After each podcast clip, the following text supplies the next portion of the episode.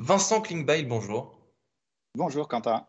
Alors, citez-moi une application digitale, donc sur votre euh, smartphone, donc, à laquelle vous vous sentez coupablement accro, vraiment euh, trop de temps passé dessus pour euh, trop peu d'utilité, finalement. Alors, j'ai vraiment des, centaines d'applis. Moi, je suis un passionné du digital, donc j'ai vraiment beaucoup d'applis.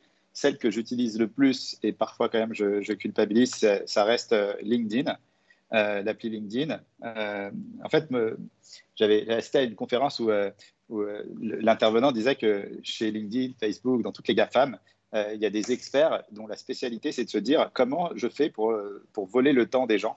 et je crois que moi, je me fais voler beaucoup de temps par les apps et que je, je réagis bien aux algorithmes de, des réseaux sociaux.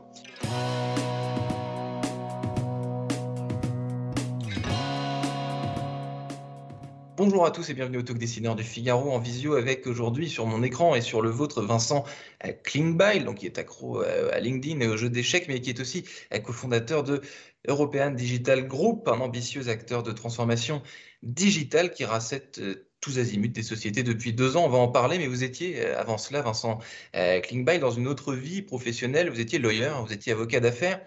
C'était il y a quelques temps et vous avez décidé de tout plaquer, hein, qui est une expression hein, un peu à la mode, pour le digital, est-ce que ce pas de côté, ce changement de monde, hein, parce que être avocat d'affaires euh, et être entrepreneur du digital, du digital ça n'a rien à voir, est-ce que c'était pas compliqué de changer de monde, euh, euh, de, monde C'était très compliqué. c'était très compliqué. Moi, je dis que j'ai quitté la robe pour le web. et donc, c'était très compliqué. surtout que quand je me suis lancé dans l'aventure entrepreneuriale après avoir quitté euh, donc avocat, au début, tout le monde me disait Mais Vincent, t'es fou, t'as fait euh, école de commerce, droit, t'as fait beaucoup d'études, t'es dans un, des plus gros cabinets américains, tu gagnes bien ta vie. Pourquoi tu prends autant de, risques alors que, que tu vraiment le, confort? Mais j'avais le confort, mais j'étais vraiment pas heureux dans, le monde des, des, avocats. Et donc, je m'étais dit, euh, plutôt que d'attendre 5 ans, 10 ans, 20 ans avant de m'en rendre compte, j'en suis certain dès maintenant, donc autant arrêter tout de suite et me lancer. Donc tout le m'a dit que j'étais fou, vraiment, plein de gens ont essayé de me dissuader. Après, ma première boîte n'a pas fonctionné. Donc, du coup, euh, ils m'ont dit, on t'avait dit euh, vraiment et tout. Et puis après, je ne pouvais plus trop revenir dans le monde des avocats après avoir été arrêté 2-3 ans. Donc, j'étais vraiment dans une situation difficile, compliquée. J'ai connu vraiment euh, l'échec. Je suis retourné, je retourné vivre chez mes parents. J'étais vraiment au fond du trou. Euh, et ça a duré combien de euh, temps cette période de transition? Donc cet échec, ce premier échec euh, entrepreneurial? Bah, C'est une aventure qui a duré 2-3 ans. et puis après, j'arrivais plus financièrement et tout, donc j'ai dû, dû, arrêter. Et, et, en fait, je me disais que, que tout, est, tout ça était très injuste parce que j'avais énormément bossé pour devenir avocat. Ensuite, j'avais énormément bossé pour ces, ces, ces, startups qui n'avaient pas, qui pas fonctionné. Et je trouvais que c'était injuste. Et en fait, rétrospectivement, maintenant, je comprends que si j'avais pas eu ça, j'aurais jamais eu les succès d'après.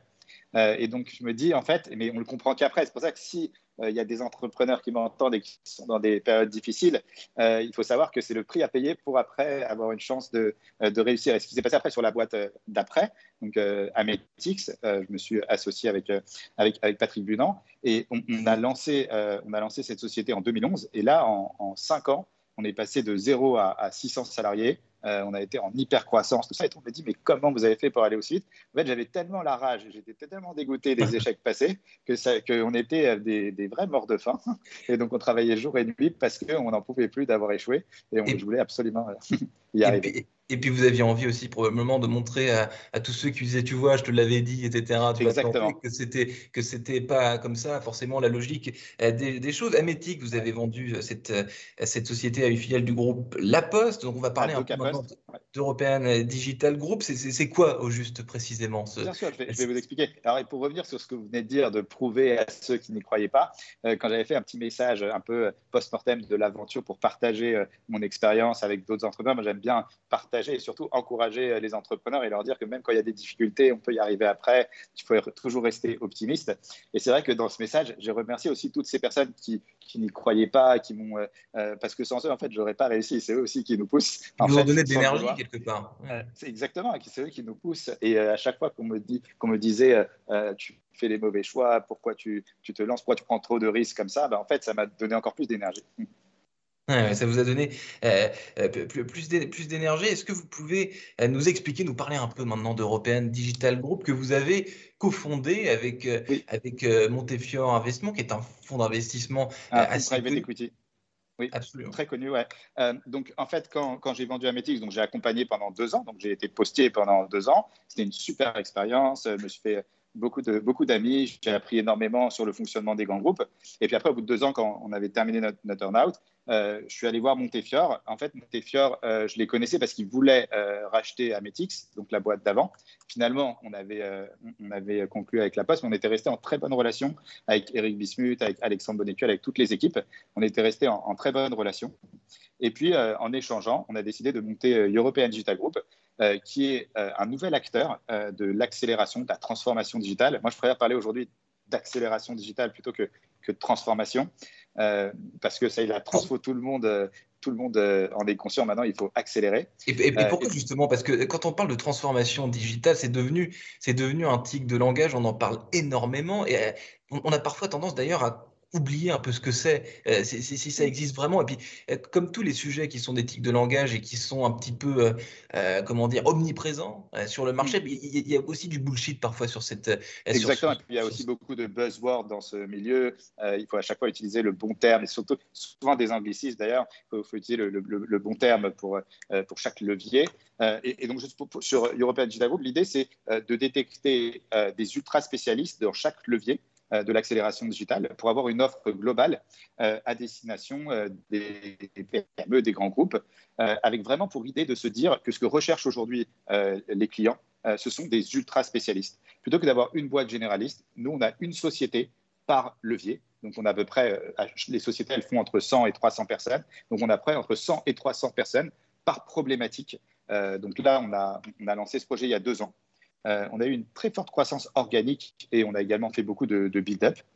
Euh, donc, euh, on, est très content. Aujourd'hui, on fait un peu plus de, 120 millions d'euros de chiffre d'affaires. On, a huit sociétés et on est un peu moins de, de 1000 personnes. Vous avez huit sociétés, donc vous venez de m'expliquer comment vous ciblez un peu ces, ces sociétés que vous rachetez à terme. Euh, enfin, la question, c'est pas combien vous allez en racheter, mais euh, quel secteur, vous disiez par, euh, par secteur, c'est les secteurs que vous ciblez, combien, combien est-ce qu'il vous, combien est-ce qu'il vous manque de, de, secteurs Moi, ce que j'ai fait, c'est que je me suis fait, au démarrage du projet, un puzzle, j'ai des cibles de, de secteurs. Donc, on a commencé par tout ce qui est performance digitale, acquisition de trafic, avec pour nous une des plus belles sociétés du marché qui était euh, Ads Up Consulting.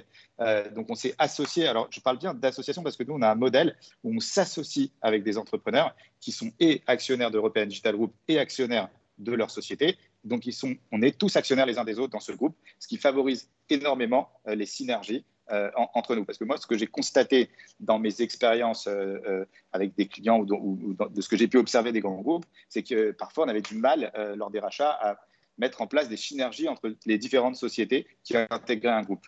Nous, ce qu'on a fait, c'est qu'on s'est dit, à partir du moment où on est tous, allez, je vais utiliser un anglicisme, euh, on est tous skin in the game, eh ben, il n'y a pas de raison euh, que ça ne fonctionne pas. Et là, euh, nous, on traque toutes les synergies et c'est vraiment au-dessus de nos espérances, les synergies entre les sociétés. Et sur, les, sur ces huit sociétés avec lesquelles vous êtes associés, est-ce que vous n'avez pas euh, rencontrer des, euh, des problèmes. Là, vous, vous, vous, vous disiez à l'instant, ce qui est important, c'est de créer donc cette synergie, le fait que tout le mmh. monde s'associe, que tout le monde bosse ensemble, etc. Euh, est-ce que chaque culture de, de, de, tous ces, de toutes ces boîtes que vous avez mmh. rachetées, avec lesquelles vous êtes associés, tout était aussi accueillante dans une certaine mesure et parce que si, si, on cible des boîtes qui ne sont pas dans les, dans les mêmes marchés, forcément, on s'expose parfois à, hmm. tomber Alors, sur des... en fait, déjà, ils sont tous. Euh, d'abord, pour répondre à votre question, euh, euh, on n'a pas eu euh, ce genre de problème parce que dans notre sourcing, euh, la personnalité du dirigeant, c'est quelque chose de très important. Et donc, on s'associe qu'avec des entrepreneurs qui ont le même mindset. Alors, il y a un mot qui est un peu galvaudé en ce moment, mais moi, je l'adore quand même et, ça nous correspond, c'est la bienveillance. on a tous des intérêts communs, on a tous intérêt à ce que ça fonctionne, à, aller ensemble sur des appels d'offres, à se présenter des clients. et donc c'est la raison pour laquelle ça fonctionne. Déjà parce qu'on a un intérêt commun et ensuite parce que dans le sourcing des boîtes et dans les personnalités des dirigeants, on recherche que des, euh, des team players. Hmm, Vincent Klingbeil, et votre ambition à moyen, euh, long terme, euh, c'est quoi exactement? C'est ma dernière question. nous, c'est vraiment de devenir un des acteurs leaders européens du conseil en accélération digitale. Tout à l'heure, vous me parliez des différents leviers. Je vous ai dit, on a la performance digitale avec AdsUp. On a Follow dans l'influence marketing, qui est une des plus grosses sociétés d'influenceurs aujourd'hui. on a Métis, une société extraordinaire de 300 personnes spécialisées donc, en, cybersécurité. Ores en brand content, social media, une, agence euh, de publicité vraiment de nouvelle génération aussi qui est, en très forte croissance. Donc nous, notre objectif, c'est avec euh, également euh, les big boss, Proximum et puis les, nouvelles qu'on va annoncer prochainement, de continuer cette hyper croissance. On a eu une moyenne de, de 50% de croissance sur nos sociétés l'année dernière. Donc ça, on en est très fiers, même si on avance avec humilité, parce que c'est vrai que la période post-Covid a bénéficié euh, à beaucoup de sociétés euh, dans, le digital. Donc, il ne faut pas non plus, euh, faut, faut, se rappeler que c'est aussi beaucoup grâce à ça. Mais néanmoins, toutes nos sociétés voilà, ont eu hyper croissance. Et donc, et donc l'objectif, c'est de continuer, de compléter notre puzzle avec des sociétés dans l'UX, dans la data, dans le e-commerce, de compléter notre offre globale.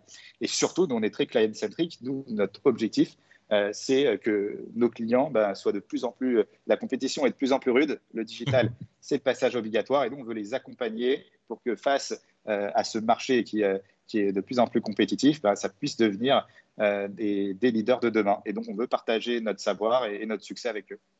Vincent Klingbeil, cofondateur de European Digital Group, merci infiniment d'avoir répondu à mes questions pour le décideur euh, du Figaro. Je vous souhaite une excellente rentrée. Donc, euh, je vous dis euh, à très bientôt. Le meilleur pour tout le monde. À très bientôt.